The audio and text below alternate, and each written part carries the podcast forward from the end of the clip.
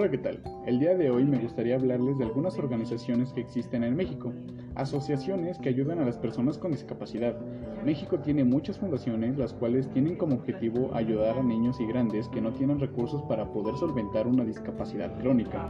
Encontramos organizaciones como la Fundación RIE, que se especializa precisamente en niños, la Fundación RIE rehabilita a infantiles con equinoterapia, hidroterapia, rehabilitación de infantes en su mayoría de escasos recursos para poder ayudarlos a tener una mejor calidad de vida.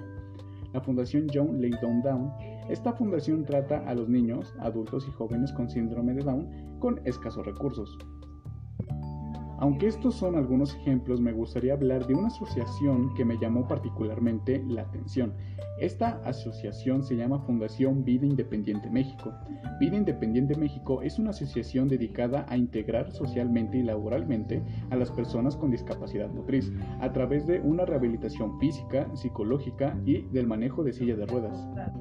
El modelo de vida independiente México pugna por hacer vida los derechos de las personas con discapacidad, a fin de consolidar la igualdad de oportunidades de una manera no paternalista ni autoritaria.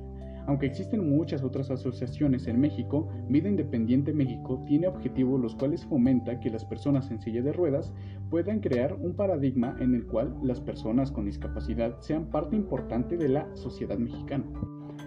Personalmente me llamó la atención y la razón por la cual hablé de esta asociación es precisamente por el arduo trabajo que tienen al querer integrar a las personas con discapacidad a una modalidad la cual la sociedad mexicana llena de prejuicios y estigmas morales puedan aceptarlos tal y como son, a su vez de la aceptación de sí mismos para mejorar la calidad de vida. Aunque me encantaría seguir hablando de esta asociación, el tiempo se nos acabó. Sin más, espero que el podcast del día de hoy les haya parecido tan interesante como a mí haberlo conducido. Sin más, les deseo un excelente día o noche. Nos vemos.